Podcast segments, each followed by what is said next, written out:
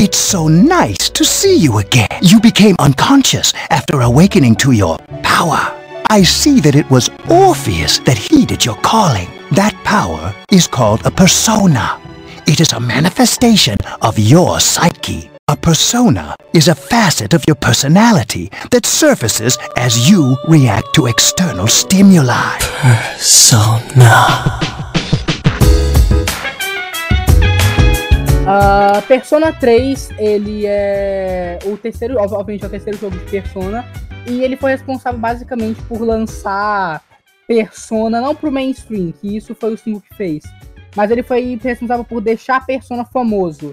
Tanto que a maioria das pessoas hoje em dia ignora a essência dos dois primeiros. Uh, yes, você quer dar um pouco mais de, de, de detalhes técnicos sobre Persona? Só corrigindo que, levando em conta que Persona 2 teve dois DVDs, é o quarto jogo, e o jogo que levou mais pro mainstream foi o 4 mesmo.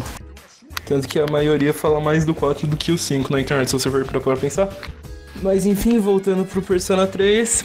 Persona 3 segue, segue o primeiro trabalho do Petin sem o Kazuma Kaneko, trabalhando de maneiras gerais mais temas e novos sistemas para deixar a franquia mais para adolescente. Um público mais geral, tirando todo.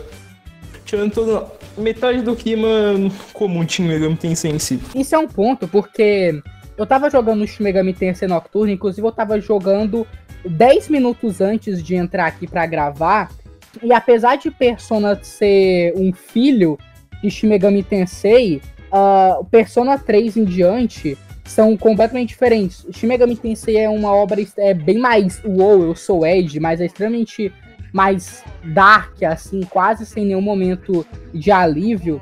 Enquanto Persona no geral, o Persona no geral não, o 3, o 4 e o 5 principalmente, que mudaram muito a franquia, né? O 3, Persona 3 ele mudou muito a franquia, e daí o 4 e o 5 uh, ah, a seguir essa mudança, eles têm esse fator, ah, você é um estudante, você é um adolescente, então tem muitas coisas divertidas, tem uh, eventos, né? Ah, uh, tipo, no 3 tem a viagem pra Yakushima. É mais um simulator. É, tem, tem uh, o Social Link, tem como ter namoradinha, ou eu sou um otaku, namoro garotinhos virtuais, tem como fazer harém. E tudo isso, ao meu ver, uh, eu acho que contribui mais pra Persona ser ainda melhor e mais interessante. Não só por deixar os personagens mais interessantes, porque o Social Link dá uma construção bem maior para eles, como deixa o jogo mais uh, divertido, eu acho que até acolhedor. É uma experiência boa, porque além de ter uma história boa, tem momento, os momentos descontraídos são divertidos, são engraçados, eles servem para muito para tirar o clima tenso. Inclusive, no próprio Persona 3, no, em Persona 3, a viagem para Yakushima ela acontece depois de um evento bem pesado na obra e ela é justamente para quebrar esse clima e para desenvolver a Mitsuru. Uh, tanto que ela desperta a fã final do persona dela na viagem para Yakushima. Olha, isso de acolhedor é interessante falar por causa que Shin Megami Tensei é algo que se você não saber jogar, você não passa. E fala bastante da experiência que a gente pode ter com os jogos. Tipo, Persona é algo mais simples, mais simpático, enquanto Shin Megami Tensei é alguém que te baixa na rua. É, eu gosto bastante desse clima, tipo, mais acolhedor. Eu não vou falar sobre isso, se é melhor ou pior que Shin Megami Tensei, porque eu não joguei nenhum. Mas eu acho que o 3, ele é o que... É acaba tendo, tipo, um pouco do maior foco nisso, principalmente por causa dos temas e tal, e que você tem que sentir é, tudo aquilo. Entre o 3, o 4 e o 5, ele é o mais pesado, então, quando tem é, os momentos mais fortes assim, você para e você não exatamente brinca, mas você interage um pouco com aquele sistema.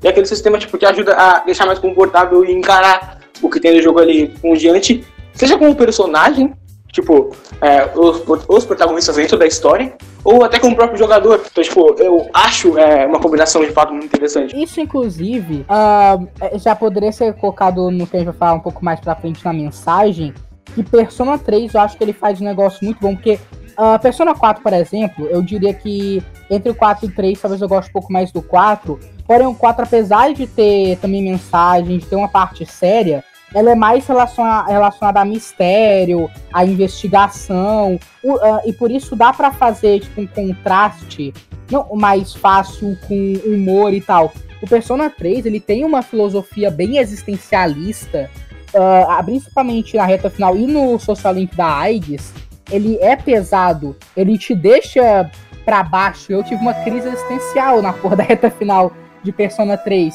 Eles puxam muito do Kazuma Kaneko. Sim, uh, dá uma crise existencial muito fodida. Tipo, tu, uh, tudo que você passa em dezembro do jogo é muito sad. Eu fiquei mal jogando aquilo, eu me senti mal. Uh, então, consegui balançar. Aí tu fica chorando no final do jogo. É, conseguir balançar isso com, com momentos um pouco mais leves é algo, é algo que é muito bom se você fizer direito e funciona bem. Porque você consegue ter as duas partes. Você consegue ter a parte dos personagens como uh, uh, a Cis e como o time de aniquilação da Nix, que é a parte séria, que eles têm que lidar com problemas que adolescentes normalmente não lidariam e ter que lidar com toda aquela coisa que acontece em dezembro.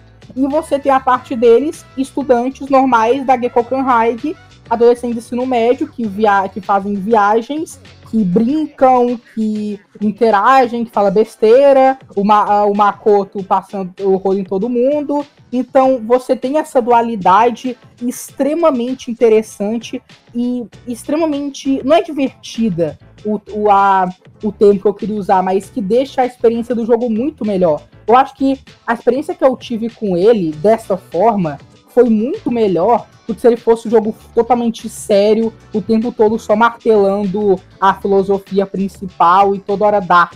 Tipo, foi uma experiência muito melhor para mim. É, porque, tipo, a própria mensagem do jogo vai muito além ser, tipo, só algo sombrio dark. É, tem muito, muito realmente, tipo, é, de que ele quer que você não encare aquilo como algo negativo sabe? É, todo o conceito dele no geral. E eu acho que o Socialic da Agnes acabou, tipo, o Socialic da Agnes e o final em si são provavelmente os momentos mais especiais do jogo que tem para mim. Eu lembro que, inclusive, é, eu, tipo, é, o Socialic da Agnes é um momento muito tenso, porque ela só aparece no final do jogo. E eu é, cheguei no rank 9. Eu lembro que é, eu entrei, tipo, porque no rank, é, quando você vai do rank 9 pro rank 10, você entra no 4 dos personagens. É, a maioria das garotas, tipo, porque você conheceu melhor e tal. E eu entrei rindo, porque eu achei engraçado, porque tipo, ela é um robô. Então o quarto dela fez a parada tecnológica, esse tipo de coisa. Eu mandei um áudio rindo pro amigo meu. Quando eu terminei, eu tava. Eu nunca tinha ficado tão emocionado, tipo, eu raramente ficava tão emocionado com uma obra de ficção quanto no rank 10 de Sonic Dags no Persona 3. É muito forte, porque tudo aquele momento representa, tipo, dentro do jogo, e pro, é, no contexto e por que ele quer te, te, passar. Porque, querendo ou não, ele é, trata sobre coisas que vai acontecer com todo mundo e que pode se comunicar com qualquer pessoa. Então, você sente tudo aquilo.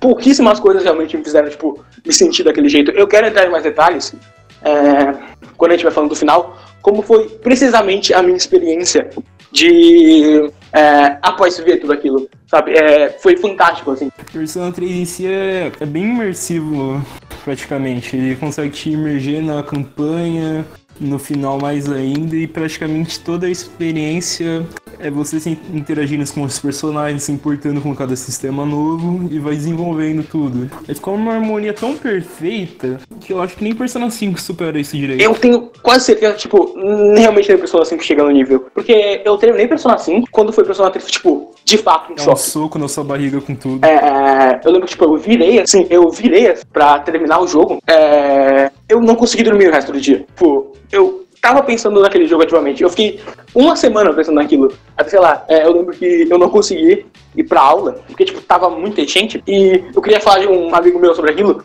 E eu só é, eu não podia, então, tipo, eu não tinha nenhum jeito de me expressar o que eu tava sentindo após ter consumido aquilo, sabe? É, foi realmente, tipo, outro nível além. Eu acho que, tipo, o a único outro. É, outra peça de ficção, tipo, outras obras de ficção que, sei lá, conseguiram fazer isso comigo, é, uma pancada tão forte imediato, foi, sei lá, é, Luciano Martelo, Monster, Soreori e Nier Automata, assim.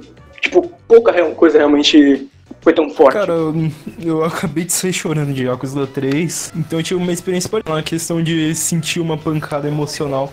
O lance da experiência é bom falar. É, esse lance de não conseguir dormir, eu só não passei por isso que quando eu terminei Persona 3, era literalmente 4 e 20 da manhã, eu lembro até hoje. Tanto que eu até parei, fui fazer um miojo depois pra comer e depois voltar. E foi muito, e é muito interessante, porque o jogo te leva do céu ao inferno. Literalmente. É, literalmente. Porque, beleza, uh, acontece a batalha final, daí o jogo tá da time skip. Você pensa, ah, do time skip, tá tudo bem. Eu lembro que, assim, quem me, me ajudou a jogar Persona 3 foi o, foi o Cop. Ele que me ensinou a baixar o emulador de PS2 para jogar Persona 4 e depois o de PSP para jogar Persona 3. Daí, uh, uh, eu, eu, até mandei áudio pra ele falando, é, o jogo, acaba, o jogo acaba dessa forma, ah, eu, eu, vou achar meio anticlimático e tal. Daí foi lá, daí otário. Dia 3 de abril. Chegou o dia 5 de abril, a porra do jogo, aconteceu aquela, aquela coisa lá, aquela cena lá. Eu tava chorando que nem uma garotinha. Eu fui pegar, eu fui fazer o miojo e a minha mãe viu que eu tava eu tava um pouco mal. Eu não contei pra ela que ela, que ela ia rir da minha cara se eu falasse que tava chorando por causa de joguinho de videogame quando eu fui fazer meu miojo. Então foi. Isso aconteceu comigo. Ficarem rindo. Então me pegou muito, ah, porque uh, é, é, obras que abordam esse tema uh, é, é geralmente abordam de uma, de uma forma mais superficial ou então trata de, como algo só negativo. Porém, eu gosto justamente da forma como Persona trata esse conceito, porque a, não é um.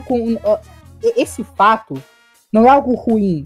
Ele faz a gente aceitar que é algo que vai acontecer com todo mundo e você cresce, e que você cresce, você fica mais maduro quando você aceita que é algo inevitável, que todo mundo vai chegar lá uma hora, e, e isso é refletido até nos personagens. Porque quando entra no arco de dezembro, que o Ryoji ele chega e ele fala sobre a Nix, sobre ele ser o The e tudo mais, todo mundo fica muito depressivo. Você volta depois dos dias, você nem consegue ir pro Tartarus. Durante muitos dias, tá todo mundo na na merda. E eles estão muito tristes, eles ainda, não, eles ainda não aceitam tudo. Daí depois, quando eles realmente conseguem aceitar uh, o, o próprio conceito, eles conseguem. Você não, você, não, você não só pode voltar pro Tartarus, como você consegue ver que todos aqueles personagens amadureceram um pouco, amadureceram bastante, inclusive. Eu, eu, eu, eu vi isso não só com a Aigis, como eu vi com a Mitsuru e com a Yukari também, porque no, no, no Persona 3, para você fazer o social link da Yukari, você tem que ter charme no máximo, e da, e da Mitsuru você tem que ter uh, inteligência no máximo. Então demorou pra eu chegar no jogo até esse nível. Então, meio que das três. Das três garotas principais, porque foda-se a Fuka, uh, que é a Aigis, a Yukari e a Mitsuru, eu tudo na reta final. E eu vi as personagens amadurecendo, principalmente a com isso, e foi wow, foi assim, um dos melhores desenvolvimentos que eu já vi. Uh, eles, uh, eles amadurecendo com aquilo tudo. E o elo da arcana do julgamento, de você ir progredindo no elo da, do julgamento, do você sobe o Tartarus, é muito, é muito bom. Quando você e quando você chega uh, no último andar do Tartarus, isso antes do dia prometido, no último andar, que você que a, a Fuka até fala, não, a gente chegou a conseguir e tal, e você chega no nível máximo do julgamento, você consegue fazer o Maia. Foi tipo um dos momentos que eu fiquei mais assim, eufórico lá jogando videogame, eu senti, tipo, é, é, aquele, é aquele sentimento de caralho, que coisa foda. Mais especificamente sobre o final, é, eu lembro que, tipo, eu tive até um problema pra salvar. É, eu não consegui falar fazendo Game Plus. E é, isso foi um dos elementos que, tipo, é, ajudou a eu não aceitar que aquele era o final por cerca de duas horas. Tipo, eu literalmente fiquei procurando pra ver se, tipo, é, aquele save ia me levar, sei lá, pra uma outra coisa e que aquele não era o final. E quando eu vi que não, eu, tipo, é, eu tinha ganhado, acho que o jogo, tipo, sei lá, 5 é, da manhã, 6. Eu fiquei até, tipo, até, sei lá, duas horas, é, sei lá, mais ou menos, tipo, às 12 horas, é, meio-dia, ou menos, refletindo, tipo de coisa. É, não saía da minha cabeça de jeito nenhum. Eu, sei lá, queria falar meu, ia falar com meu amigo disso. E quando você deu, sei lá, uma hora, eu fui pra minha casa.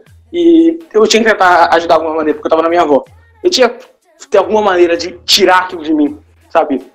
É, é muito forte. E é quase inacreditável que eu tava dentro daquilo. E sobre os momentos personagens, eu acho que o momento que deu a virada pra personagem ser tão, tipo, é, ser tão forte para mim é quando tem o negócio do Shinjiro. Mais especificamente, é, o que acontece com a Kiriko que envolve o Shinjiro. Aquele foi o momento que o jogo virou para mim. Tipo, que eu comecei a de fato sentir tudo aquilo, tudo aquilo, aquele personagem que, se eu não me engano, ele não tem na. Sei lá, tipo, na. do personagem masculino, ele não tem social link. E tudo que ele tava passando, eu vi naquele momento tudo que aquilo significava. E tudo que aquele momento ia significar a partir dali. Sabe? Naquele momento, tipo, a minha visão do jogo mudou completamente. Foi um dos motivos que, sei lá, eu parei de jogar os outros da franquia, porque foi o primeiro jogo. Persona 3 também foi o meu primeiro. E eu tive uma experiência meio que parecida na questão de saber bem na hora do Shinji o que é realmente Persona. E foi algo bem impactante, mas algo que eu notei aí de interessante quando vocês estavam falando é que o IMPL mesmo jogou no PSP, né? Você jogou em qual? Eu joguei no PSP porque eu emulei no telefone. Eu joguei no PSP também. Caralho, então eu fui o único que jogou no Play 2. É, porque na versão original de, de, Play, de PS2 você não consegue controlar os aliados, só no Face, se eu não me engano. Inclusive eu vou jogar só por causa do, do Answer. Pelo que ele me contou, o PC dele tipo, dava umas crachadas assim quando tava no jogo. Então eu falei, não, o de PSP é mais leve, mais fácil de usar, então é melhor você jogar por aí. Voltando ao interessante que eu tava falando, é que mesmo a versão de PSP sendo mais limitada, toda a emoção do jogo, toda a experiência conseguiu ser parecida entre a gente. Tipo, não teve nenhuma grande diferença. Todo mundo ficou triste, todo mundo gostou, todo mundo teve um impacto no jogo. Eu acho que isso sim é muito foda de se apreciar nos jogos. Sim, porque uh, uma coisa que eu acho que falta na versão de PSP, porque eu vi o final depois na versão de PS2, e o fato da versão de PSP, uh, uh, a parte dos diálogos ser meio que no estilo visual novel e não no estilo de pessoa normal, uh, você meio que. Eu acho que a emoção do final é um pouco reduzida, porque não mostra os bonequinhos dos personagens. Porque na frente PS2, quando o Makoto ele levanta a mão e, no rosto da Aigis pra ela parar de chorar e depois ele vai fechando os olhos, aquilo dá um, aquilo dá uma tristeza, velho. Aquilo dá um impacto muito forte. E o negócio do Shinji é interessante porque eu joguei Persona 4 antes de jogar o 3.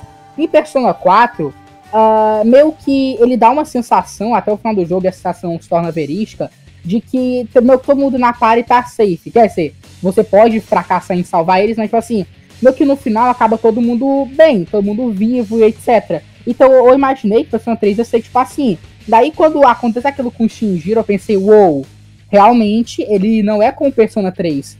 E é um negócio que eu não tava esperando. Eu não esperava por isso, porque eu, eu, eu, até me arrependi um pouco de não ter usado ele na minha par enquanto podia. Uh, porque eu, sei lá, na minha parte já tava meio que feita. Eu usava a Mitsuru, eu usava a Yukari e eu usava a Aigis, né? Uh, daí é interessante a morte dele, porque o Copy já me falou uma vez o negócio que ele não sabe se é bem uma, um Death Flag, porém o, Shin, o Shinjiro, o, o persona dele, o Castor, todos os ataques dele custam vida pra caralho, então talvez isso pudesse ser uma referência ao que aconteceu. É coisa do lore mesmo. É, uh, e o fato dele também ser o único que meu que não tem um Persona Awakening, e o fato do primeiro Persona a ter um, um awakening de, de, segundo grau, a ter a despertar forma final seu do Akihiko, é, é muito bom, porque ele é o que mais. Ele e o Ken foram os que mais sofreram com daquilo, tanto que eles são os primeiros a despertar um persona evoluído. E, e o Akihiko ter que lidar com aquilo tudo depois de já ter a irmã e perder o Shinjiro também, e depois ele e depois o crescimento do personagem é muito bom. O que eu, eu, eu faço sério, eu não gosto tanto assim do personagem do Ken. O, o desenvolvimento que ele tem no arco do Shinjiro é muito bom.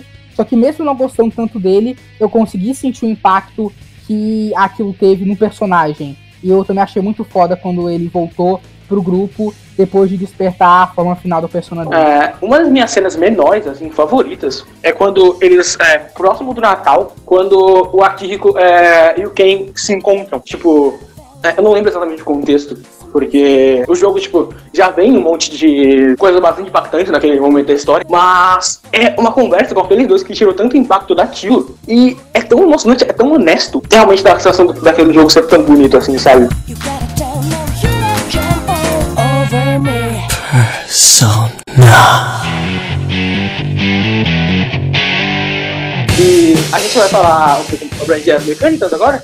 Tipo, e depois a gente volta para um forma geral? Pode ser, pode ser. Sim, agora que. Como vocês estavam jogando a versão de PSP e eu joguei as duas. Eu joguei a normal, fiz e a PSP, eu acho que eu meio que sou quem tem mais autoridade pra falar da gameplay. Beleza, fala aí. O que, que vocês acham importante dos sistemas de Persona no geral, só pra introduzir pelo PSP mesmo? Eu acho, é, sei lá, o Social Links, eu acho que, tipo, um bom parâmetro pra começar, até pra, tipo, é, já tem uma conexão com a parte mais narrativa, sei lá, falar sobre as mini dungeons que tem, e sobre o Tartarus no geral, e até sobre alguns sistemas, tipo, vem um pouco do Shin Megami Tensei, tipo, sei lá, o, o Wikipoint, que é, se eu não me engano, posso estar errado, tipo, uma espécie de press turn, mas tipo, um pouco mais casualizado. Então vamos primeiro pro. Acho que o pior ponto do jogo que é o Tartarus. O que, que vocês acham dele? Eu acho, eu, tipo, eu entendo um pouco o porquê que ele pode estar lá. Pode ser um overthink meio idiota meu, mas tipo, é, é um jogo que um jogo que introduziu o sistema de calendário e é, que tem grande parte da mensagem, dos momentos que você passa. Então, tipo, eu acho que ele serve um pouco para dar uma sensação da, da tarefa mais repetidamente cotidiano. Ao mesmo tempo que chega um momento que é só chato, que ele pode, tipo, se conectar com o sistema do jogo substancialmente, se você parar pra pensar, e talvez nem seja, talvez seja um overthinking meu mesmo, Ele mas... é importante pra imersão mesmo. Mas, tipo, chega um momento onde é realmente, tipo, muito, muito repetitivo.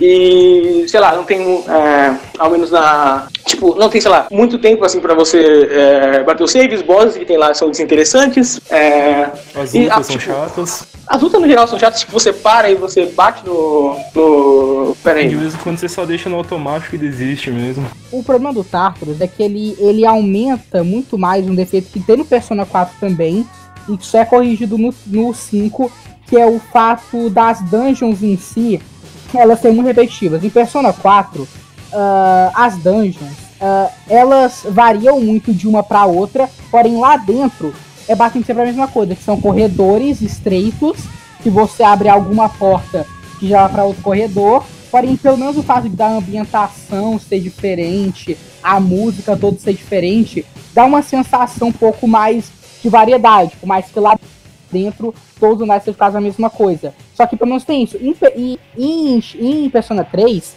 o fato do Tartarus ter 276 an- e 76 andares e todos eles serem basicamente iguais, tanto em, em design quanto na música, e os inimigos demorarem pra mudar, os inimigos vão mudando e ficam mais fortes, ah, você vai ter que avançar muito o piso, e os próprios bosses que você enfrenta lá não serem tão interessantes, serem basicamente versões mais fortes de inimigos que você já enfrenta, eu acho que deixa a exploração do Tartarus um pouco desinteressante. Tanto que eu joguei o New Game Plus Persona 3, que o New Game Plus Persona 3 é infinitamente mais fácil que o do 4. Porque no 4, você só você leva pro New Game Plus, você, só leva o seu compêndio de personas, o seu dinheiro ah, e os seus status, o seu, seu, seu stats de força, carisma, etc. No Persona 3, você leva você já leva o seu nível pra lá e, e você e, e lá é mais fácil comprar persona. Então eu já comecei, eu já comprei o Messiah e o Siegfried, então eu sempre que liberava um andar novo no Tartarus na história, em um dia só eu já rushava e chegava até o final, matava o boss e voltava. O que dava também mais tempo de fazer social link, tá? mas justamente porque não é divertido ficar no Tartarus, porque Persona 4, por exemplo, nos dois New Game Plus que eu fiz, eu fiz questão de explorar de novo cada área do jogo na hora de upar e tal. Só que o Tartarus é tão desinteressante eu simplesmente rushava e, e passava uma, em um dia só. Eu acho Tartarus muito automatizado por causa desses problemas. Você não sente evolução nele nem progressão. Você demorou umas 5 horas pra notar que saiu no andar específico. Vai indo, você perde totalmente interesse no jogo e provavelmente sim é um dos motivos mais fáceis pra desistir de Persona 3. Cara, tipo, quando você para, sei lá, pra grindar esse tipo de coisa, é. É, tipo, muito, muito chato, porque é, você fica, tipo, muito tempo lá e. É, tipo, quando, quando não aparece um, um inimigo assim, tipo, quando você não. É, sei lá, é, não aparece bastante inimigo você continuar, tem que continuar um pouco lá porque você precisa, pode chegar, vir um Reaper assim e, tipo, cagar completamente o que você tava fazendo você perdeu é, muito tempo em algo, tipo, muito, muito desinteressante. É, se você, sei lá, o Dark fosse uma estrutura um pouco mais interessante, tipo, seria de boa. Mas, é, como ele é repetitivo, ele é chato, é maçante ficar lá, é, realmente atrapalha a experiência. Apesar de que eu, quando isso acontecia, tipo, lá, se cagava, por exemplo, e eu morria, eu teria que falar tudo de novo, o que eu fazia era, sei lá, vou fazer o Star Ring aqui, ou vou sair com aquele mano ali. Tá, o que, que vocês acham interessante da gameplay em si, do combate? E aqui o combate pode ser algo que melhora a experiência no Tartarus por ser O que justamente faz combate. Tartarus não ser chato pra caralho é o combate. Eu adoro o sistema de combate de Persona, porque eu acho interessante sistema de RPG por turno, quase que muita gente não goste. Só que Persona é divertido justamente pelo conceito dos personas. O conceito de, beleza, cada aliado seu tem um persona específico que vai ter os poderes específicos que, vai, que ele vai aprendendo, mas você, você é o, você tem a carta Coringa. Você, então tem ter centenas de personas pra ter. É, é um sistema meio que Pokémon, só que mais interessante que Pokémon, diria até, pelo fato de ser em forma de pare e tal. Shin Megami Tensei. Shin Megami, é, Shin Megami Tensei já é diferente, é mais tipo.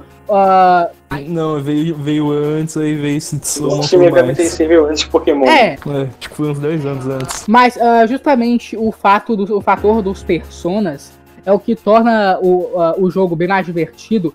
Ah, fazer fusão de personas, ver qual, ah, ficar saindo e entrando da opção de fusão várias vezes para aquele persona ter, ter- pegar as habilidades que você quer. Ah, as fusões especiais, ah, tudo isso deixa o jogo mais interessante e divertido. É uma A experiência. complexidade do jogo. É, é, é um jogo complexo. Principalmente na hora de fazer um É superficial a complexidade comparado com os outros que tem, principalmente em Megami Tensei Nocturne. Ah, porque, que veio por exemplo. Em Persona. em- Tem um Reléu. O Reléu, eu vou dar o exemplo do Reléu, que é talvez uma Persona favorito. No Persona. Eu, eu falei do Persona 4, porque no Persona 4, ah, ah, lá não tem skill card, no Persona 4 Vanilla. Então você depende mais de você saber criar o seu Persona bom na hora que você faz ele. Enquanto no 3 tem skill card. Eu fiz, eu peguei um Jack Frost, levei ele pro level 99, coloquei Buff Dyne nele e Ice Amp e feitei o Reaper Sauce com o Jack Frost. Na hora, na hora de fazer o Reléu no 4, ah, você pode fazer um Reléu que seja só fodão, porque o Reléu já é fodão. Ele tem, ele tem a, a habilidade de, de onipotência mais forte do jogo. E ele é imune à luz, escuridão e fogo. Porém, se, tu upar direito o Arahabaki no- e na hora de fundir o Reléu, pode fazer um Reléu que seja imune a literalmente todos os tipos de dano que não sejam impotência. Então esse meu que preparo na hora de fundir um persona, que define se ele vai ser só um persona fodão ou um persona que quebra o jogo completamente, tipo Yoshitsune no 4 também, deixa o outro mais interessante, te estimula a upar personagens específicos. Eu fiz isso muito no 3 também, na hora de fazer o, o Lucifer, que você tem que upar o, upar o Satã até ele ficar forte pra cacete e tal. Fora é uma. Tipo, o compêndio. Porque, tipo, fica registrado lá o sistema de registro e o sistema de compêndio. Porque, tipo, eu fiz essa persona muito forte aqui. é, e eu posso fazer essa fusão. Só que eu não quero perder essa persona, então eu registro ele.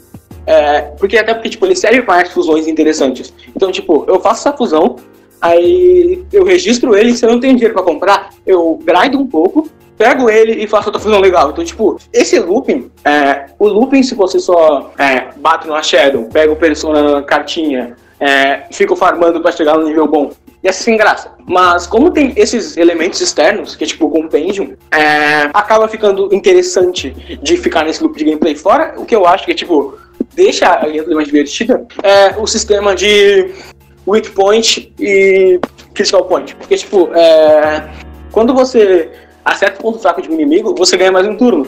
Então, tipo, você pode ficar aproveitando. É o Press Turn. É, sim, sim. É porque é mais simplificado, então. Muito mais. Porque no Persona, por exemplo, eu joguei o- um pouco do Digital Devil Saga e ao invés de você ganhar um turno pra você, você ganha um turno pra par. Sim, Então- aí você vai criando, vira um Devil May Cry 5 de RPG praticamente. Sim, sim, então, tipo, é um pouco diferente, então é, eu acabo diferenciando um pouco na forma de falar. Mas é muito divertido por causa daquele sistema, e aí eu descubro essa fraqueza aqui, é, descubro aquilo ali pra poupar tempo e, sei lá, conseguir uma carta legal com isso. Então, é. Também É uma tem gameplay. Attack. Sim, é, fora que, tipo, o que, é, você analisar o persona e você vê, e, tipo, quando, sei lá, é um tipo de boss, por exemplo, do Tartar, você não vê o que ele tem de fraqueza. Mas aí você deduz pelos outros que você já tinha lutado, ah, a fraqueza dele deve ser isso aqui. Então, isso cria um sistema de tipo, você tem que pensar um pouco mais é, do que, sei lá, é, não, não é simplesmente eu tenho, você tem fraqueza aquilo, eu vou ficar spamando você, eu vou dar dano. Tipo, vou dar mais dano. Não, eu vou dar mais dano e ainda por cima eu vou ter uma, uma brecha para executar mais uma jogada. Então, tipo, eu acho que é, torna não só mais interessante, como muito mais divertido. É, torna aquela chatice do Tartarus muito mais engajante, no, no geral. Ele te compensa por ser Fora que tem alguns inimigos que o próprio design deles já meio que mostra qual é a fraqueza. Por exemplo, os inimigos que tem um design. Uh, eu não sei. E, Voando, por exemplo. Sim, e, e, no, e no 3 no 4, os que tem um design meio mecânico, tipo os tanques, aqueles bichos que parecem um robô, eles geralmente têm fraqueza a raio. Uh, isso é um negócio. Então você associa. Você vai ser. Chega um tempo, o panto chega. Ah, aparece para você um inimigo que tem uma aparência meio que de robô de máquina. Chega, ah, ele é fraco contra trovão. Ou então aparece aqueles, aqueles magos lá que soltam algum tipo de magia específica. Você pensa, ah, se ele soltou magia de fogo, por exemplo, e ele, tem a, e ele é meio que um mago, ele vai ter fraqueza a gelo. Por exemplo, uh, ah, esse inimigo aqui ele é um inimigo que tem uma aparência meio de escuridão. Então ele vai fraco contra a luz. Esse, o, e também tem aqueles inimigos que. Tem, Jack Frost, também tem aqueles, também. Dá pra usar também. eles de base. E tem aquele. Tem aqueles que a aparência não, você não deduz na hora, porém, baseado na aparência de um, você deduz dos outros. Tipo aqueles inimigos no 3 que parece uma ampulheta. Você descobre depois que eles têm fraqueza a dano físico, tanto de impacto quanto de corte. Então, baseado neles, você já che você, por mais que a aparência não dê a entender que eles são fracos contra isso, uh, os próximos que você for enfrentar que tem aparência parecida, já sabe, ah, eles vão ser fracos contra isso. Então já te poupa tempo de ter que, de ter que gastar turno analisando o inimigo para descobrir a fraqueza dele. Você já descobre só intuitivamente e baseado nas análises que você já fez antes. É muito interessante, como você falou. O jogo compensa por ser inteligente e por lembrar bem das coisas. Eu acho isso legal das, das fraquezas e do jogo de compensar ser inteligente que em vez de fazer igual um Pokémon Vai dar um exemplo Pokémon da vida que você ataca, só ataca, ataca, ataca até ganhar fazer uma fraqueza. O jogo te compensa por montar bem a parve, saber o que fazer, saber como derrotar e vencer o jogo. Deixa bem mais rápido, bem mais dinâmico. Eu jogava Pokémon e os jogos, por exemplo, são muito. Eu não, eu não sei se mas não acho uma comparação muito justa. Mas dando como exemplo, Buff Debuff eu achava basicamente inútil na batalha, não precisava. Mas um truque essencial pra, em Persona é você saber usar o, o buff debuff e controlar os turnos pra se dar bem contra, por exemplo, um boss. É isso que eu acho. Você cria um é... mapa da partida, muito foda. Sim, sim. É, tipo, sei lá. É... Ou a minha boss parte favorita do jogo, que é com o Nix, que, que, é... que ele fica mudando é, o fraqueza, esse tipo de coisa. E aí você tem que pensar, ah, não, é, com esse personagem aqui eu vou ter que fazer isso aqui, e aí com esse eu faço isso, aí eu posso com esse aqui não vai dar, vou ter que fazer qualquer outra coisa porque não funciona nessa jogada. Então sempre fica numa variação que é muito, muito, muito, muito interessante. So now. The ability evolves as you develop your social links, your emotional ties with others. The stronger your social links, the more powerful your persona ability. Please Remember that. Nossa. Mas agora acho que tá na hora da gente falar do que eu considero é, o melhor sistema da franquia, que é o Social Link. E eu vou querer falar do Social Link da Aigis. Deixando bem claro que a Aigis não só é a Best Girl, como ela é a melhor torradeira de todos os tempos. A Labs é a melhor torradeira. Calado, amigo. Falei. É, a Aigis nunca será superada. Enfim sobre o Social Link. Você conversa com os personagens, vai criando uma interação que vai definindo por cartas, ranking e especificações que você precisa ter. E esse ranking social vai definir seu personagem e você como jogador, do que, que você vai querer focar. E eu acho que uma coisa interessante antes do, de entrar no Social Link de fato, a gente fala de sistema de calendário e sistema de escolha do jogador na imersão em si, do papel do Minato. É um sistema interessante porque quando você joga a pessoa pela primeira vez, tipo, é o seu primeiro save no jogo é basicamente impossível você fazer todos os social links que você quer logo no começo. Tanto que você não vai ter tempo, que você vai ter que ficar upando, como ter alguns social links, você precisa ter algum status no máximo para pegar, como parece o social link no 3 da Mitsuru, da Yukari e da Fuka, no 4. Mas que caralho, por que, que ele tá querendo falar do Persona 4? Esse podcast é sobre Persona 3. Foca, Luiz Impiedo. Na primeira vez, você tem que pensar quais links você quer fazer e planejar o seu calendário no jogo uh, para quais você vai querer fazer por completo até o fim. Não só para ter toda a história do personagem, fazer todo o desenvolvimento da sua relação com ele, ou se for uma personagem feminina, para ela entrar pro seu harém. Uh, como também quando você chega. É interessante esse tema, quando você chega no seu link máximo com alguém, você desbloqueia o persona final daquela arcana, que é o persona mais fodão possível pra fazer daquela cama. Sim, o jogo de recompensa ainda. Mas do sistema de dias de Persona 3, eu acho que. Eu honestamente prefiro do 5 que. O do 5 te bota mais pressão, te joga na cama e te bate. Você tem que ter uma, uma mente preparada pro calendário. E acho que o Persona 3 sabe preparar, mas não sabe executar tão bem igual o do 5. É porque, é porque em Persona 3 ele é o único da franquia que a sua exploração de farmar é de noite. E por ela ser de noite, você não tem que ficar que nem no 4 e no 5, que, que a exploração era de tarde. Então, quando acabava a escola, você tinha que pensar se você ia usar esse dia para explorar ou para fazer algum social link. Em Persona 3, você pode fazer os dois. Você pode usar a parte depois da escola para fazer um social link. E de noite, você pode simplesmente uh, entrar no, ir pro Tartarus, então dormir, para no dia seguinte ir no Tartarus.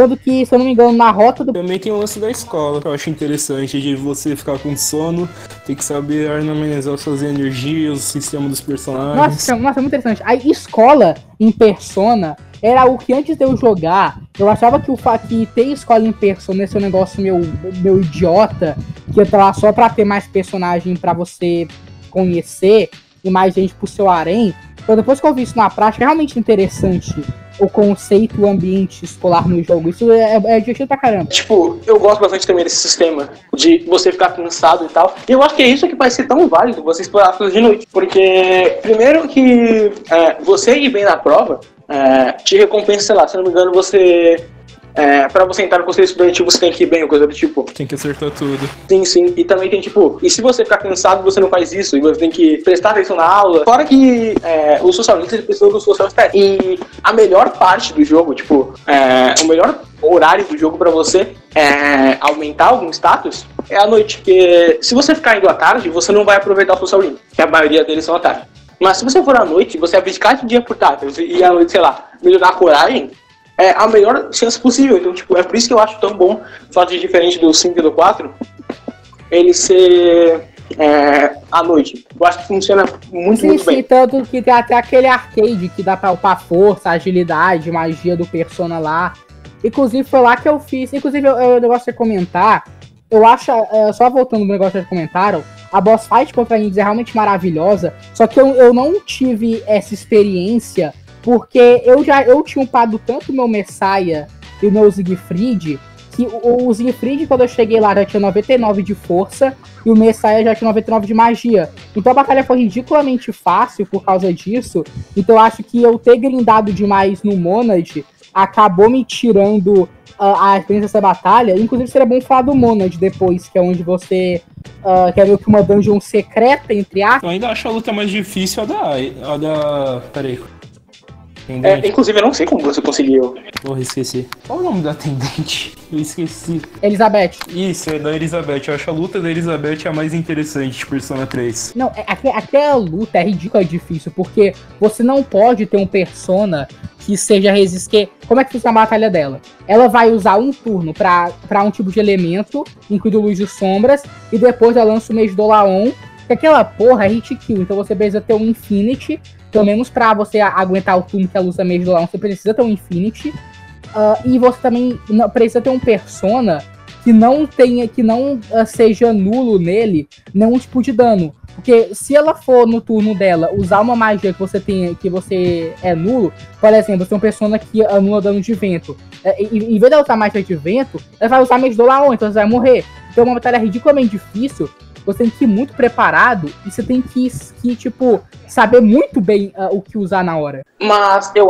eu não fiz a batalha dela, porque é, eu, eu tava com quase todos os membros da, do CIS ridiculamente de level baixo. Tanto que, tipo, a minha party final não incluía nenhum dos membros iniciais. Exceto o Akihiko. Então acabou que, tipo, sei lá, eu não, eu não sei como usando essa batalha, eu acredito que seja por meio daquelas O que eu portas. acho disso de interessante da Elizabeth, das batalhas e tudo mais, é que tudo isso se liga com o Social Link. Tudo isso prepara o jogador. Você tem que fazer as tarefas pra Elizabeth, tem que fazer algumas tarefas, vai indo pelo sistema de dia, você vai se organizando, e tudo vai se organizando até chegar finalmente no Social Link. É uma harmonia de sistema que vai se juntando. E, e é engraçado que a Elizabeth ela não tem de fato um social link propriamente dito, porém tem os, ah, os, os eventos com ela, que no final você faz, você termina, você faz toda a rota do relacionamento com ela.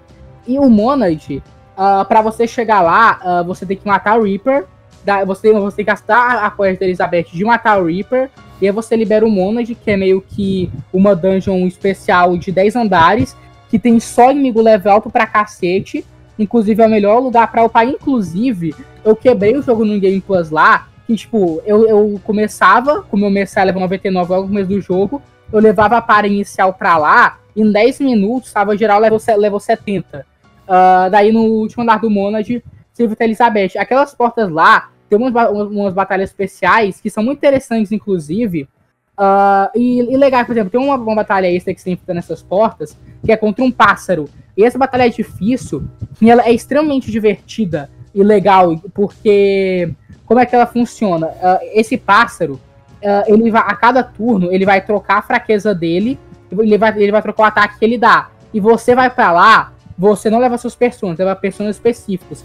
E cada persona tem um ataque e uma fraqueza. Para dar o ataque que ele deu, você tem que saber qual é a fraqueza dele e matar ele antes que ele complete um determinado ciclo. Porque se ele comple- completar o ciclo, ele lança o mês do lá e você morre. E Persona 3, Persona 3 é cheio disso, de batalhas interessantes fazer assim. Mas, tipo, apesar de tudo, eu acho que tem algumas batalhas tipo, da própria campanha principal que eu destacaria. Tipo, a do Nix, que é, eu acho que é a minha favorita da franquia como um todo. Eu gosto da do. da roleta. Eu gosto das contra os personagens, tipo, humanos, assim. Que, apesar de ser ma- mais Alexandre Steves? assim, tem Jesus, aí tem o, sei lá, o amigo dele lá, que eu não lembro o nome. O Nerd e a Wife. E aí tem a Shidori, mano. Que, tipo, é, apesar de eu não achar elas mecanicamente muito interessantes, é, elas re- realmente trazem. Tem sentido interessante. É muito narrativamente interessante, assim. É sobre os temas do jogo, sobre o desenvolvimento do personagem, e é sempre um conflito muito mais direto. Então eu gosto muito, muito dela. E ainda serve pra questionar o jogador também. Sim, tipo, sobre o que ele tá falando. Até porque no final, é, quando tem um plot twist, você para pra pensar sobre tudo que você fez e. Tipo, sobre é, o real significado de tudo aquilo. É um jogo que propõe reflexões. Sim, sim. É, mas, tipo, vocês vão querer falar sobre algum social link e, e falando sobre social links específicos, assim, eu vou falar sobre da AIDS porque. Hum, não, Eu não. acho o Social Link uma mecânica em si bem divertida de falar e comentar, porque cada jogador vai ter uma experiência específica, escolhendo os diálogos e tudo mais. Tipo, é Kenji, né? Aquele primeiro que você faz? Sim, sim, é o Kenji, que é o social link tutorial. É o, é o comedor de professoras. Todo mundo foi filho da puta com ele. né? Ele é o Joker do Persona 5. Se você faz a rota da Sim, Kawakami. você ficou zoando ele. Que a gente merece a afeição, porque o cara é foda, ele é o comedor de também. Por isso que o Joker é o Por isso que o Joker também é protagonista mais, é, mais legal visualmente Persona. hora. E é muito triste que Persona 4 é o único que tem social link com uma mulher casada, só que infelizmente Narukami não pode ser comedor de casadas. O que, que vocês acham interessante? O desenvolvimento do Social Link, tirando essa questão de ser divertido, poder interagir de forma diferente cada jogador. É porque, tipo, o do Persona. É, o do Persona 3, ele é um pouco diferente do 5 e do 4, tipo, é, porque apesar de ele também ter um foco no, nos temas e tal, tipo, o Social Link reflete os temas do jogo, é, enquanto o do 4 era um pouco mais geral nesse aspecto, eram diferentes abordagens do mesmo. Eram diferentes abordagens do mesmo conceito de lidar consigo mesmo e tal. O do Persona 3, é, tipo, por exemplo, o, da, o do Kenji e o da. Eu esqueci o nome dela, mas é a. É a menina do clube de. do clube, é, de esporte. de homem? É, é, são. Eles são mais cotidianos. Tipo, é sobre a parte cotidiana de como você vai lidando com a vida ao longo do tempo, sobre aquela rotina. Mas o que eu acho interessante, que eu acho que tipo, o que mais. É, é que eu não fiz um dos outros que eu sei que vai ter no jogo porque eu sei o que acontece nele, que foi o do Akinari. Mas o outro é o da Aigis. E, cara, o da Aigis é, eu acho, tipo, basicamente perfeito. Tem todo um conceito sobre. Sabe, quando a Aigis pergunta pro, pro garoto com relação dele, se não me, se não me engano, com a avó dele, E quando ela fala com o gato sobre o que eles têm estudado sobre tudo aquilo, e vai sempre criando o fato, o questionamento que ela tem. E eu gosto quando chega o momento final, porque é, eu lembro que, tipo, eu falei pra vocês que eu comecei o rank 9 pra 10, 9 pra 10 rindo, porque o quadro dela era robótico. E eu achei engraçado, porque ela robô e tal. E, tipo, mas eu terminei genuinamente emocionado com tudo que ele tem a dizer. Tipo, eu lembro que teve uma frase que ela diz nele, que era Você vai permanecer no meu coração. E essa frase, tipo, pode parecer só um, tipo, muito, muito é, genérico, você pode só levar como se fosse só um elemento do, sabe, desde ensino do jogo, tipo, você tá morando com ela, você vai permanecer. Só que vai tão além, é tipo, um jogo sobre é, encarar sua morte e como tudo aquilo que tá em volta de você é importante. E o que ela te diz é tipo, ela mostra a prova, é, a prova de que ela tá ali, que aquele coração dela, que é diferente de todo mundo, mas existe e é humano. E através disso, é, ela diz que você vai permanecer lá. Então, tipo, aquele momento dela dizendo isso pra você é, vai além de.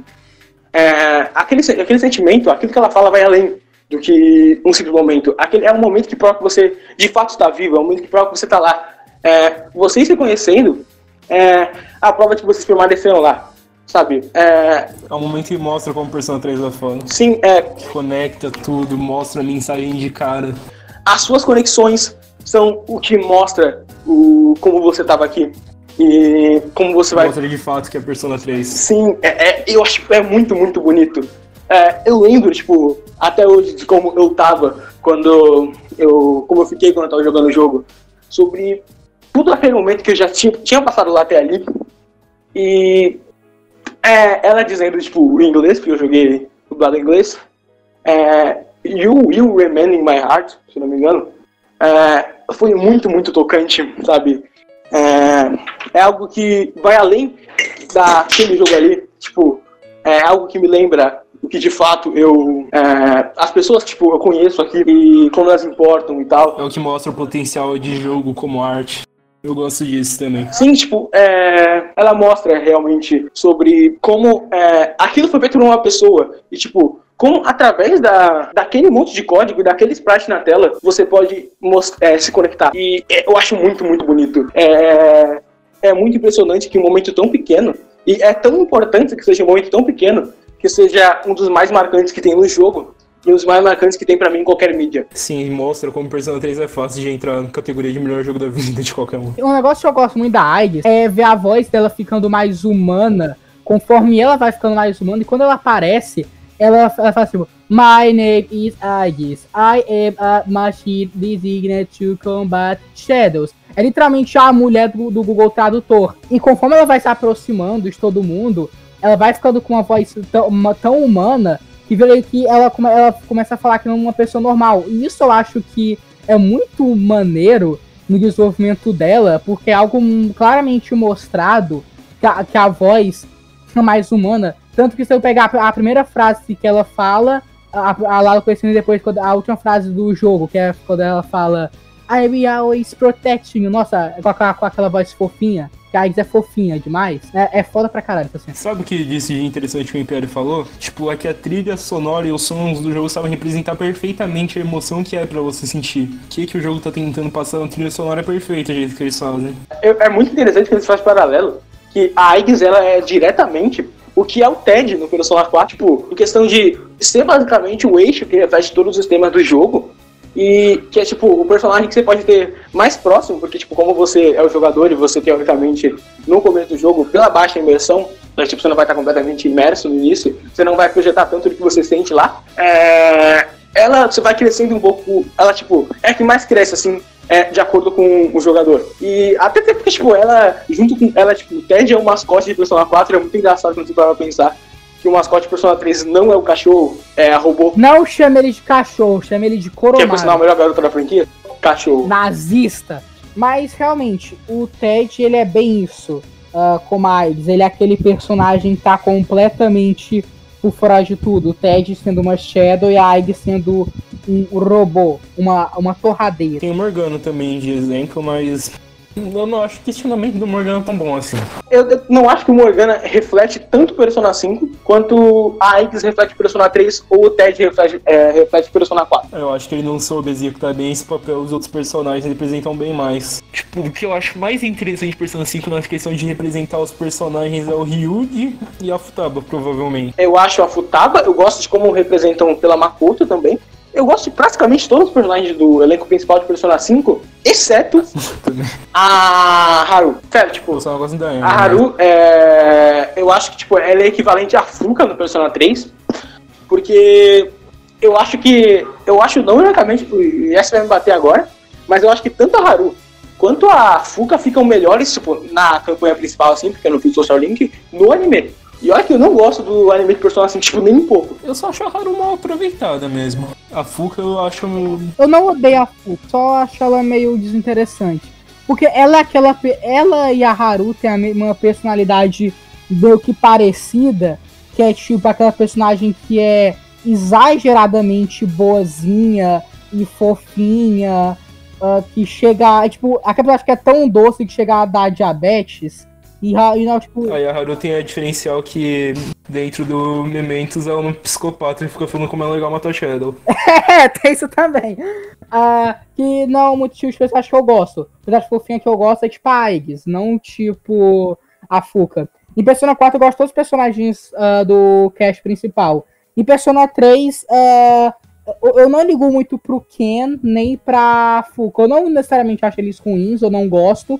Porém, ele eu não me importo muito com ele. É, eu acho a Fuka de fato ruim. É, e, tipo, o exemplo que eu usei do anime é porque no jogo, tipo, você te falam sobre ela primeiro, tipo, quem ela é, o que aconteceu com ela e tal. E, é, tipo, depois tem o arco dela, assim, como personagem. Então, é, tipo, é diferente. Eles não. É, ela não teve basicamente nada dela antes. Então, quando tem a mudança O dela. jogo tenta te criar uma amizade. quando tipo, tem a mudança dela, eu não sinto nada. Tipo, é diferente dos outros personagens. É, quando tem a mudança do Kiko, eu senti. Quando teve da a Yukari, eu senti. Mas quando é da, da Fuka, eu só não me importei. Eu gostei porque a boss fight é maneira. É, é isso que eu acho que, por exemplo, é melhor no primeiro filme. E eu acho, tipo, que os filmes de Persona 3 não chegaram aos pés do que é o jogo. Mas no filme, Melhorar algumas coisas muito bem. Tipo, no filme você tem umas cenas da, da Fuka antes. Você tem a Fuka interagindo com o protagonista como assistente em relação à, à, à menina que faz bullying com ela. Então, quando você tem o desenvolvimento dela, tem impacto. E, tipo, dá pra de fato assistir alguma coisa. No jogo não tem muito disso. É tanto que eu acho, tipo, o maior problema de Persona 3, exceto o Tartarus, é esse inicinho com o arco da Fuka. No começo de Persona 3 eu gosto da interação com, com o Junpei. Eu gosto de como o jogo te deixa mais amigável e so- os social links também mostram isso. Não, não, eu só quero dizer que eu mesmo. odeio o Junpei, porque o Junpei, ele chega e fala, não, mano, vamos pro Tartarus, vamos pro Tartarus. Ele chega lá e ele morre, e depois ele fala, não, não quero mais ir não, mano, deixa eu ir embora, mano, bicho chato, velho. Eu não gostava do Junpei no começo, mas depois que tem um arco da Tidori, ah, o desenvolvimento dele eu acho muito foda. E depois quando ele pega o caderno de desenhos da Tidori e vê que todos os desenhos lá eram ele, eu acho que eu, come eu comecei a gostar bem mais do personagem ali. Por mais que eu nem tenha muito testado ele em combate. Eu quebrei nessa parte. Vamos falar sobre a trilha sonora agora? A gente vai cantar Baby Nossa, Baby essa Baby? música é completamente maravilhosa. Na real, todas as músicas de Persona são completamente maravilhosas. Tá bom, tá bom, vamos lá. Então, beleza, lá. Vamos tomar no cu. Precisa ter alguma cena do anime de Persona 4, qual- não de Persona 4, mas de Persona 3 com alguém puto, pra ser a representação do Dori nessa hora. Não foi o Dori, caralho, fui eu. E isso vai ficar na edição final. Essa voz do além aí que apareceu do nada.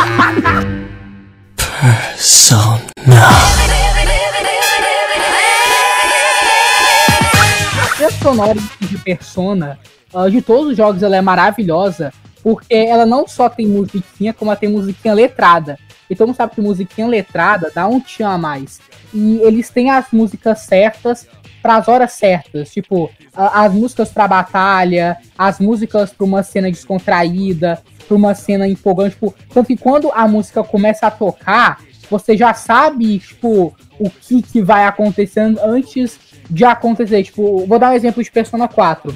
Quando chega no dia 3 de dezembro, que acontece aquela coisa lá, a, a- que é o plot twist que pode levar pro final ruim. Ah, você tá num momento super descontraído, mu- musiquinha de boa, tá? Daí aparece, seus, daí aparece a mensagem, o seu celular tá tocando, a música para. Daí já sabe que vai dar merda. Daí, assim que você atende, a- aparece, o, aparece o Haddad falando. Mas antes do Haddad falar, a música troca pra música de suspense. Então você já sabe que deu merda. E eu acho maravilhoso. Persona, a de Persona 3 é, boa, mas honestamente prefiro bem mais a do 5 nessa questão de passar mensagem, passar todo sentido. Ainda mais que também tem a letrada e essas coisas. Mas a de Persona 3 eu achei interessante, principalmente pelo jeito que eles usam, que foi praticamente o que definiu o resto da franquia. Tipo, o Shin Megami Tensei é umas músicas soltas, vai passando, vai o diálogo e a, e a imersão é criada pela trilha sonora e pelos diálogos de texto. Mas Persona 3 soube executar aquilo tão bem de misturar a música com os momentos, sem precisar ser algo mais regrado. Que puta merda, definiu o resto da franquia em questão de trilha sonora. Cara, é. Eu. Tipo, tem a música letrada e tal, mas eu acho que, tipo, de OST, a minha música favorita é a da última Boss Battle, que é Battle for Everyone's Soul. Eu devo ter pronunciado errado aqui, mas é, eu a- Não. tipo, é, ela tá, tá completamente o clima, tipo, grandioso daquela batalha, que ao mesmo tempo se une com um clima mais trágico. Quando começa lá a cantar o. É, eu, eu não, não sei o nome, mas eu acho que tipo, o vocal assim. E, é, e traz, um- traz uma atmosfera muito, muito forte. E tipo, a cada fase que você vai passando, vai aumentando a tensão. Até que, tipo, ela, o Nix muda pra última carta, que é Beth. O que eu acho interessante Persona que é bom mencionar também, principalmente no 3, a importância da música e como está refletido nos protagonistas. Tipo, No Persona 3 o Minato sempre anda de fone, no Persona 4 tem uma idol. E aí eu acho isso importante falar por causa da imersão e principalmente nesse sentido das, da última parte do jogo. Fora que. Que é é, aquela música que o protagonista escolheu ouvir. Eu joguei um pouco do Fez- do e tal, mas eu não sei se tem como fazer isso. Mas do Portable, tipo, você pode ligar uma música enquanto você tá no Tartarus, tipo, fora. Porque é realmente como tipo, aquilo cria uma situação de rotina de. É, ele tá meio que fazendo, teoricamente, tipo, um trabalho. E ele pode falar, não, eu vou colocar esse polícia aqui, eu vou ficar batendo nesses bichos aí. Então, é, aquilo aumenta de fato a imersão. é, quando você fala, ah, não, vou colocar essa música aqui pra fazer enquanto faz isso, porque isso tá meio chato. Então, tipo, eu gosto de fato disso.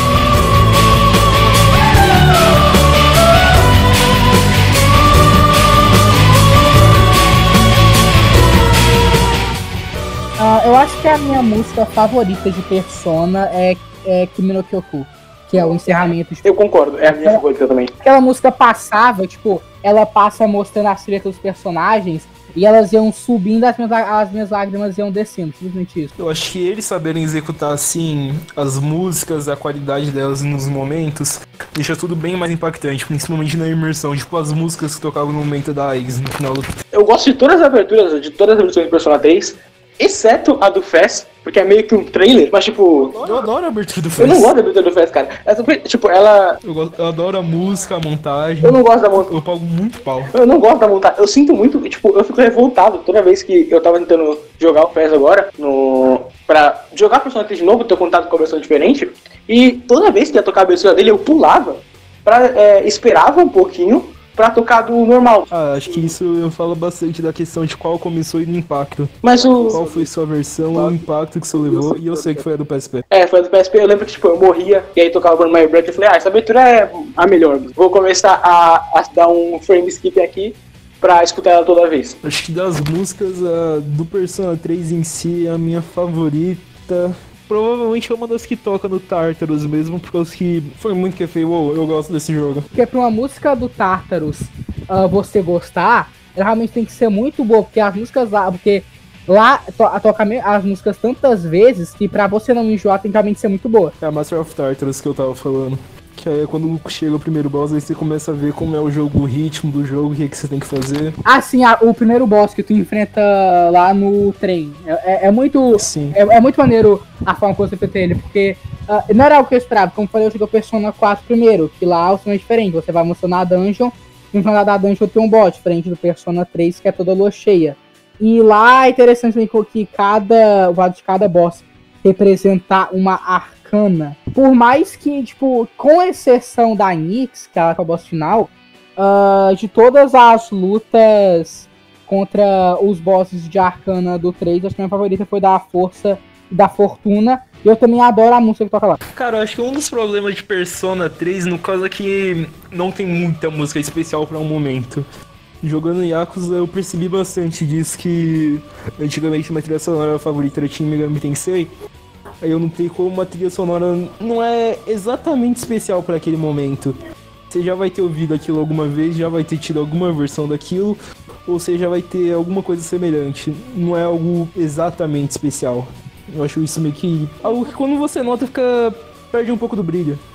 Eu vou discordar um pouco, porque eu acho que tem algumas trilhas, tipo, a primeira que eu falo de Persona 3, eu acho que ela ganha parte da força porque não tem justamente algo, tipo, muito especial. Porque o especial é aquele conjunto de tempo. Então, é, tem uma trilha sonora que, tipo, você ouviu antes, é, e tá naquele momento de novo. Ele na imersão. É, aumenta a sua imersão a longo prazo. Cara, mas é algo que eu acho o mesmo problema de algumas coisas do Tartarus e dos minigames. Eles trocam a boa imersão por uma boa jogatina, praticamente.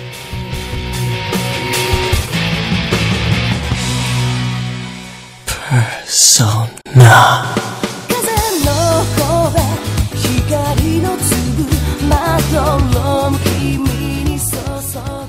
Eu acho importante falar disso de Persona é, do 3 é como ele prepara uma experiência diferente para cada jogador, mas que no final seja semelhante. A sensação final vai ser semelhante porque é exatamente aquilo que o jogo quer passar, mas todo o conjunto antes vai ter alguma diferença, seja na gameplay, seja nos confidents, seja em tudo.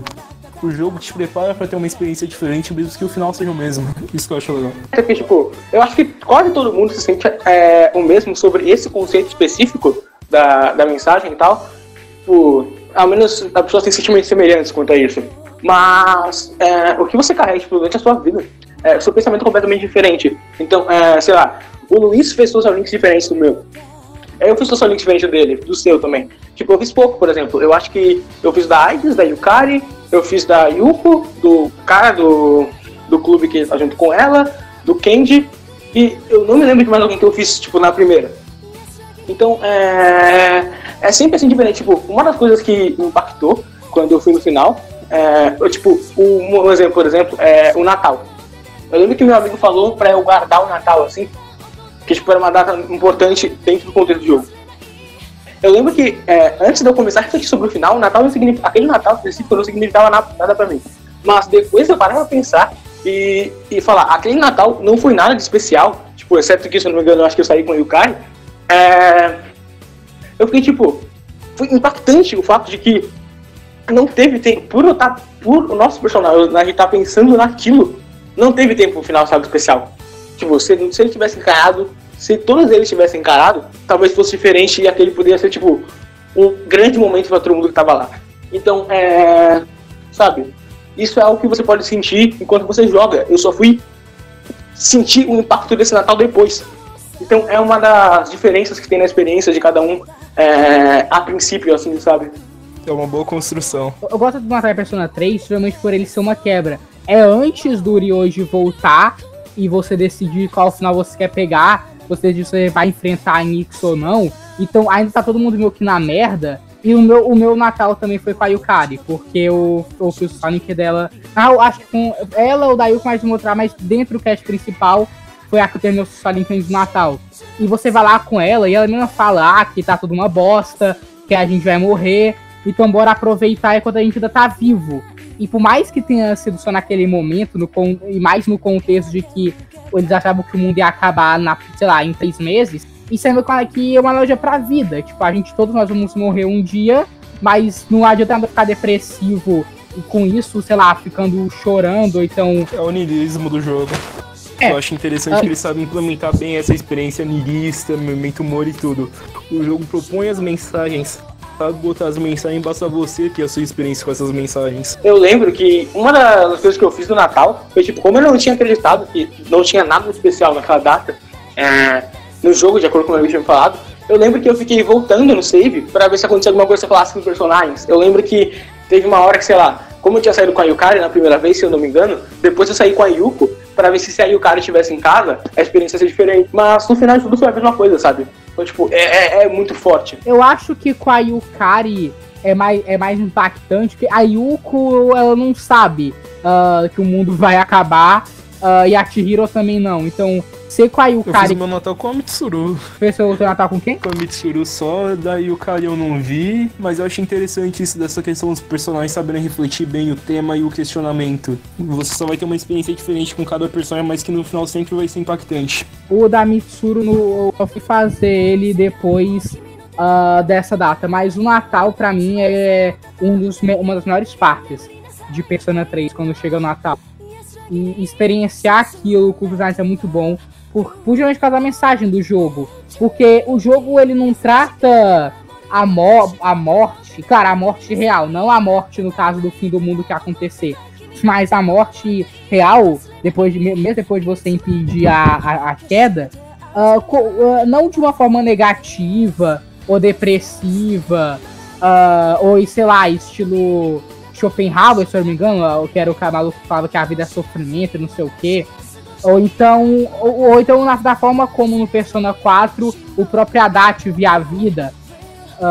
Provavelmente não é do Schopenhauer que você tá querendo falar. É, Algum, algum filósofo aí. Eu faltava filósofo, algum filósofo depressivo aí. Ah, ou então na própria ou então, ou então diferente da, da forma como o Haddad do Persona 4 vê a vida, de que ele queria que todo mundo virasse sombras, que pra ele não tinha muito sentido viver. Ah, mas- e a Episode 3 mostra uma, uma outra visão. Mostra que sim, a morte é inevitável, todo mundo morrer algum dia, mas se você não ficar triste com isso, aceitar ela e viver com isso é uma forma de maturidade muito forte, te faz crescer como pessoa, e se você vai morrer de uma forma ou outra do que você fazer, é muito melhor você aproveitar o tempo que você tá vivo, o tempo que você tá aqui com as pessoas próximas de você, com as pessoas que você se importa, do que simplesmente ficar vendo o tempo passar porque, ah, não tem muito o que fazer e vai acontecer de forma. É tipo, sei lá, Persona fa- 3 fazer- impacta fazer uma bastante na vida. e essa é a mensagem de Persona 3 e foi uma mensagem muito boa para mim, uma mensagem forte que apesar de, de do final ser, ser bem ah, impactante, ele não é totalmente, ele não é um final triste. Ele é um final que dá uma visão positiva da vida. E eu fiz ainda que essa visão aquilo. do que É, no Dancer. Eu não cheguei a jogar o Dancer, eu cheguei a ver uh, gameplays no YouTube e ver o final dele. Eu achei interessante o final, por mais que eu acho que boa parte das coisas lá já tivessem deixado implícitas no final do Persona 3. Que, por exemplo, ah, algumas pessoas pensaram, ah, por que, que o protagonista não morreu ah, quando ele usou o grande selo? Tinha que era pra ele ter morrido lá, que foi o sacrifício dele. Ele só foi morrer vários meses depois. Então, foi justamente por causa da promessa que todo mundo fez que eles iam se encontrar no dia da formatura. Ele meio que conseguiu se manter vivo até lá. Tanto que nos dias antes disso, você vai pra cama. Cara, eu só achei interessante por eu conseguir construir bem o final, deixar bem arquitetado sem ponta solta. É algo que eu acho importante de ter pra, pra argumentar, pra discutir, por exemplo. Você pode ter uma experiência diferente jogando o normal e depois ver o final do Fizz. Você vai ter alguma resposta diferente, provavelmente. Eu só quero dizer que eu não joguei o Fest e eu, eu não sabia do, de fato. é, eu tinha, tipo, o pensando no simbólico, mas eu não tinha sobre, tipo, o que é concreto, que faz da promessa deles e tal. Isso tocou muito forte em mim agora. Mas, tipo, É uma questão da experiência. é, então, Você vai sentir aquilo do mesmo jeito. é, é a vida, né, mano?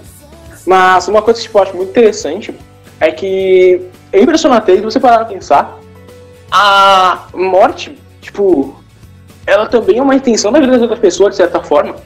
Porque, sabe, o Ken com a mãe dele, por exemplo, o Ken carrega a mãe dele durante grande parte do jogo, e porque a morte tipo, se torna um símbolo, porque aquela pessoa pode ter ido, mas naqueles momentos tipo, que vocês tiveram, eles ficaram. Então, é, a conexão muda, mas ela não morre. Tipo, você ainda tem uma conexão com aquela pessoa, mesmo ela não estando mais ali. É, o que acontece com o Shinjiro, por exemplo, porque o Akihiko carrega ele de qualquer maneira. Então, mesmo que E a relação não morreu. Sim, tipo, é, é- ela, ela morreu no final de tudo, mas é, ela tá com você. Tipo, ela. é, isso é tipo um conceito importante em. Chegando nessa questão da morte e, dos laços, o que eu acho o melhor exemplo disso é o da Junpei da Shidori. Por causa que aquilo. A morte toda da Shidori é impactante pro Junpei. Ele muda como personagem. Você vê as diferenças do que acontece. Mas no final aquele laço não morreu quando ele nota. Aquilo mostra muito bem no persona dele. E aquilo sim eu acho muito foda. É, tipo, eu lembro que eu tinha visto uma imagem é, sobre tipo, o que acontece com ela e tal, então quando eu fui jogar eu sabia já, mas é realmente, tipo, muito, principalmente porque aquilo é no Junpei. Porque é, todos os outros personagens, eles já tinham um pouco mais sobre isso, mas o Junpei, ele era o mais deslocado, ele era o que tinha É o mais otimista do grupo. é, e fora que, tipo, ele era o que tinha inveja do protagonista por ele ser o líder, o líder, é... E então, tipo, a dinâmica que ele cria com a Tidori e o diálogo que ele tem, por exemplo, sobre o que ele queria ser e que, tipo, ele não vai poder alcançar, porque ele tá no hospital, que inclusive é cortado no filme, e isso me deixa muito revoltado. É muito bonito, então, tipo, quando tem essa mudança dele, é uma mudança tão drástica de personagem, mas ao mesmo tempo não é só coerente, como é tematicamente é, muito bom e como é muito fácil se conectar. E é interessante falar também ah, da própria Tidori e como ela evolui, porque quando ela aparece no jogo, depois que ela é capturada e tal, fica lá no hospital, ela, era uma pessoa- ela não tinha medo da morte, justamente porque pra ela a vida não significava nada, ela não tinha nenhum apreço pela vida, ela não tinha Sim, sim, a Shidori é muito bom pra falar é, sobre a ela não morte. tinha nenhum laço. Então, e conforme ela vai se aproximando do Junpei, que ela começa a gostar dele, ela tem um laço. Então ela fica com raiva do Junpei justamente por isso. Porque agora é tudo que ela fala. Agora, agora eu tenho medo de morrer, né? Agora eu tenho medo de morrer. Porque ela agora formou um laço. Ela tem algo na vida dela que prende ela a viver. E isso deixa ela com raiva, porque ela não quer, ela não queria ter medo de morrer.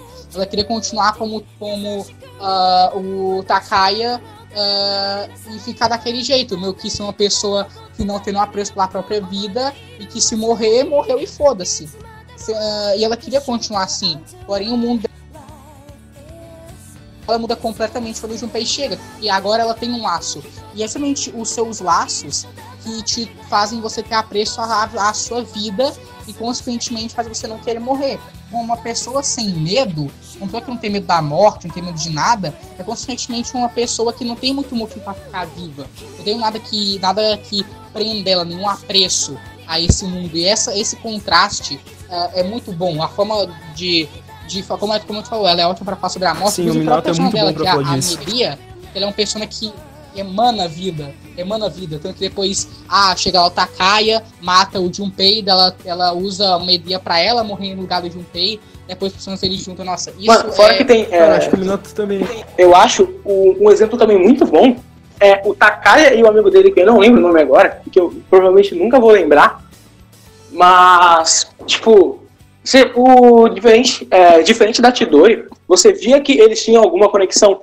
Porque o amigo dele se importava com o Takaya de fato. E por mais que eles fossem unidos, devido à falta de propósito, tipo, eles quisessem que a morte chegasse, porque eles não viam nenhum propósito em todas aquelas pessoas daquele jeito, não viam propósito na vida, é, eles de fato tinham uma conexão entre os dois.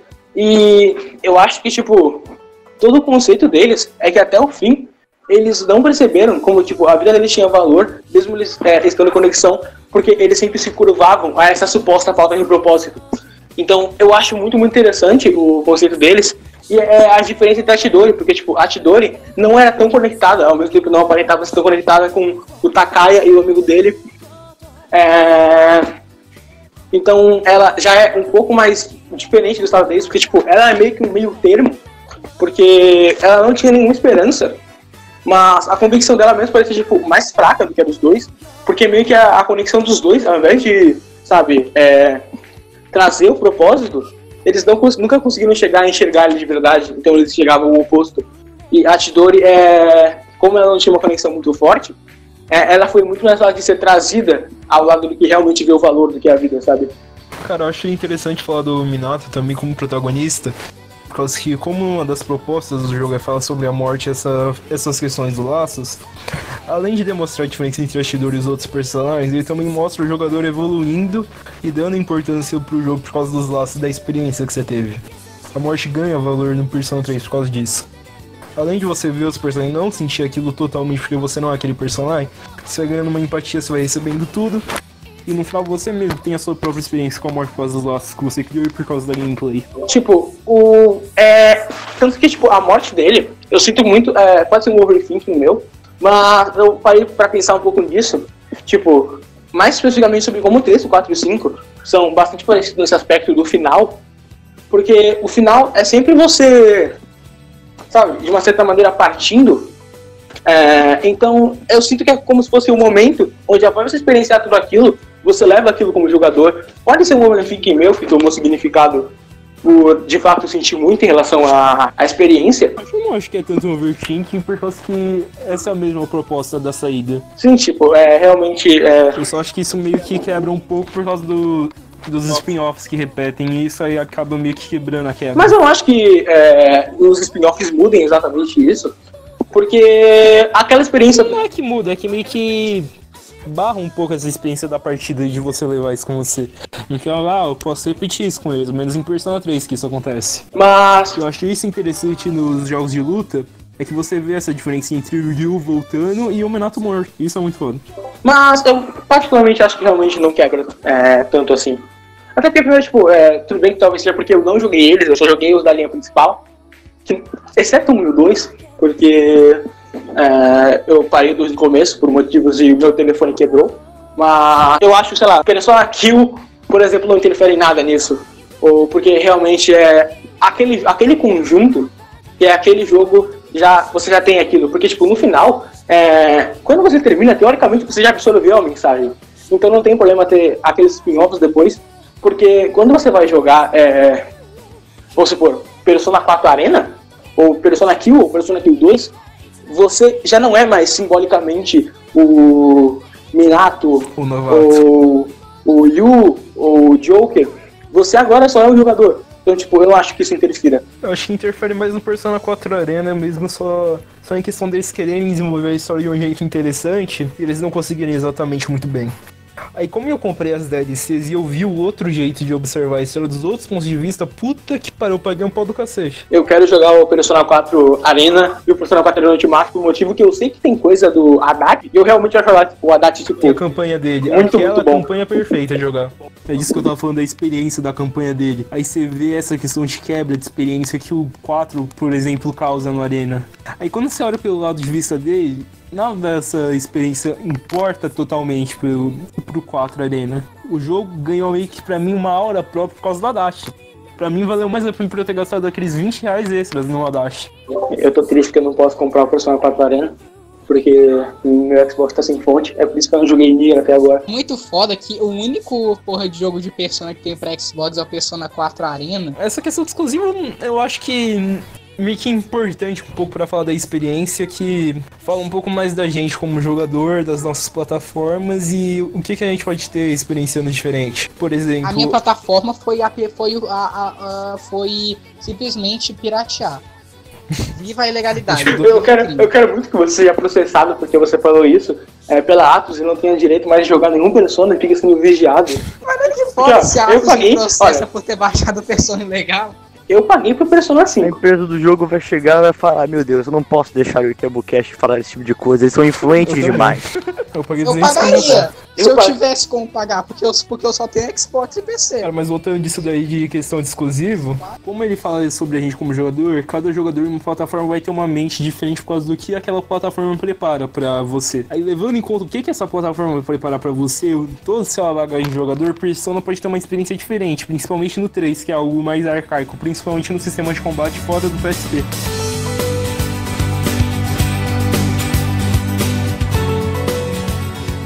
Persona.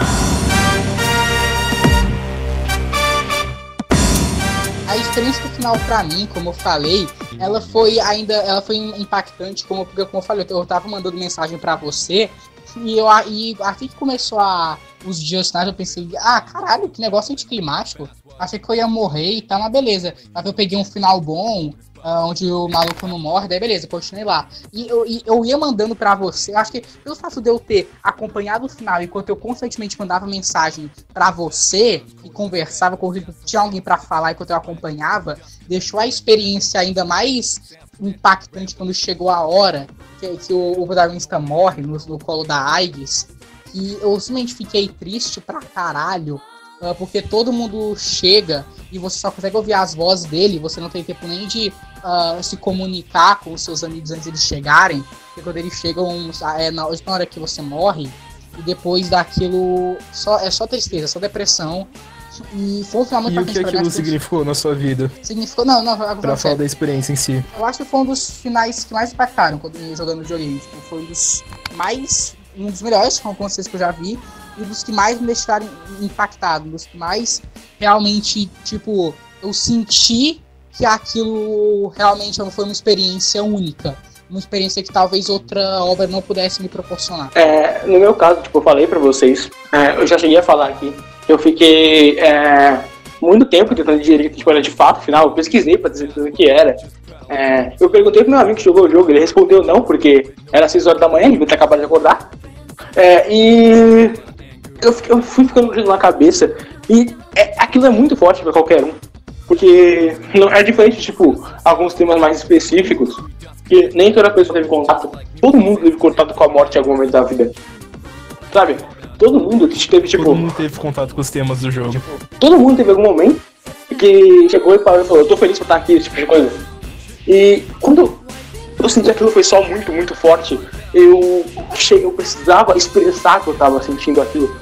Aquilo não saía da minha cabeça, sabe? É, até hoje, quando eu vou dormir e eu coloco, sabe, pra tocar música, e eu ouço Kimi no Kyoko, tipo, se toca Kimi no Kyoko antes de eu dormir, já era, porque eu vou ficar uma meia hora pensando sobre o Persona 3, depois eu ver aquilo, sabe? É, é algo que você vai, de qualquer maneira, tipo, levar assim.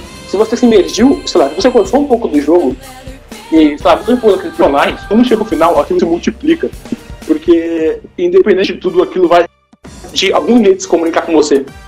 É o que faz, tipo, Aquilo vai fazer você ver a vida melhor, levar ela mais a pena, ganhar um sentido pra vida praticamente. Sim, tipo, vai fazer isso, vai fazer. É, tanto você parar pra comentar com algum momento que você já teve na vida, assim, e lembrar que aquilo foi bom, tanto dentro do jogo, fica dentro, tipo, dessa espiral de é, sentimentos, lembranças, assim, e é isso que faz esse jogo ser tão forte, é isso que, tipo, junto com outros dois, faz esse jogo ser, tipo, o meu favorito, e faz ser uma das minhas obras favoritas de todos os tempos, e os meus finais favoritos de todos os Vai tempos. ser uma das experiências que muda a sua vida. Se você se imergir um pouco, em algum momento, aquele final vai mudar tudo. Isso sim que faz Persona 3 ser um jogo bravo. Então a gente pode finalizar esse podcast dizendo que Persona 3 é muito brabo.